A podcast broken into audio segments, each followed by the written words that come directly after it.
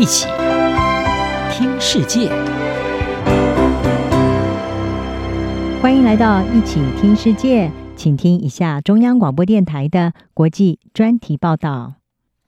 今天的国际专题要为您报道的是：大企业敷衍减排承诺，消费者被蒙在鼓里。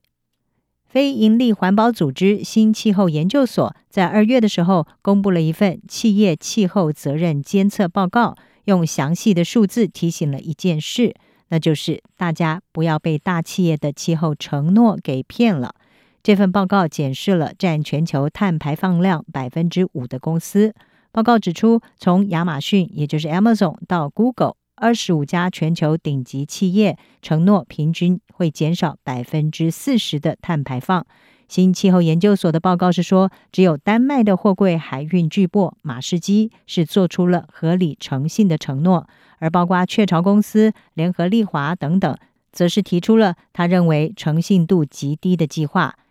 研究人员表示，在被检视的二十五家企业中，有二十一家的承诺被认为可以兑现的证据是低或者是非常低。研究人员说，企业对气候承诺的疲软表现显示有必要对所有绿色声明来进行更严格的审查，以及更清晰的标志系统，帮助买家做出真正的气候智慧选择。新气候研究所的政策分析师戴伊他说。大企业是数以万计具有类似气候愿景公司的榜样，而他和其他研究人员认为，就像报告中所发现的，如果大企业的承诺充满模棱两可和漏洞，实现遏制气候变迁全球目标的机会就会大大的减少。戴伊指出，对于近零排放的最高标准，企业应该要负起责任。他敦促大企业要制定切实可行的计划，将他们的营运、产品还有供应链的排放量确实减少百分之九十到百分之九十五，而不是严重的依赖碳抵消或者称为碳补偿。一项非营利的近零追踪报告是指出，国家、省市还有六百八十多家公司对实现净零排放或者是碳中和的承诺，在过去几年中激增，现在已经涵盖了全球百分之八十八的排放量。大一说，随着公众对气候变迁的关注度上升，很多公司承受着巨大而且不断增加的压力，必须要展现他们正在遏制排放，而且针对气候威胁采取了行动。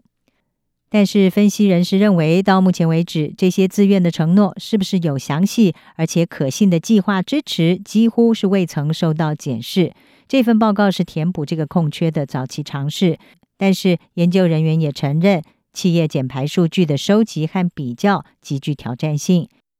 研究人员也发现，承诺净零排放的公司当中，实现目标的方式差异很大。例如，透过在其他地方种植吸收碳的树木等等，这个项目来消除或者是抵消碳排放。也有一些公司，例如马士基，决心要在营运、生产和供应链削减几乎所有的排放，而碳抵消只是用于剩余的部分，这才符合科学基础减量目标倡议的建议。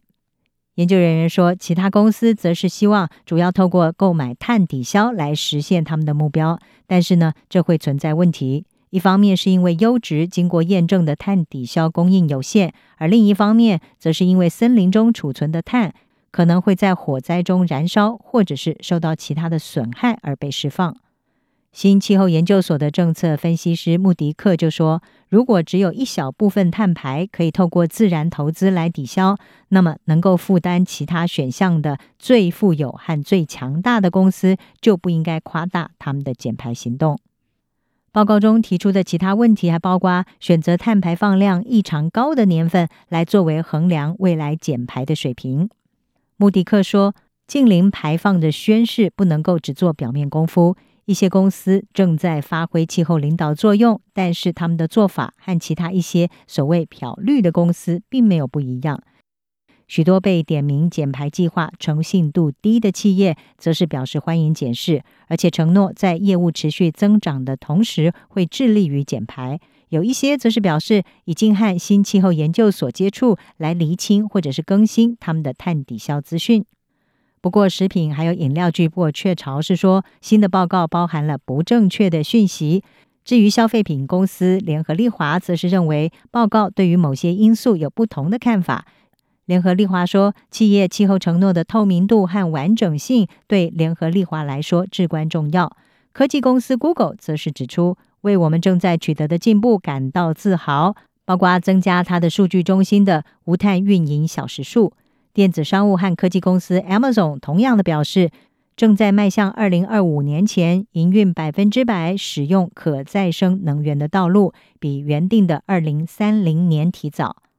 而非营利组织碳市场观察的政策官员杜佛拉斯，他认为对企业的检视是有助于为担心气候变迁的消费者做出正确的选择。他说：“我们观察到的现实是有太多未经证实的绿色宣称。”他也呼吁在广告当中要禁止使用“净零”和“碳中和”这样子的广义术语，以对产品建立更精细校准的绿色评级系统，帮助消费者做出明智的决定，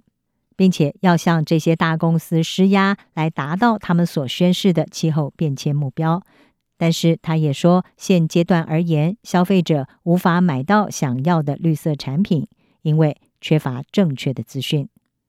以上专题由杨明娟编辑，海青青播报。谢谢您的收听。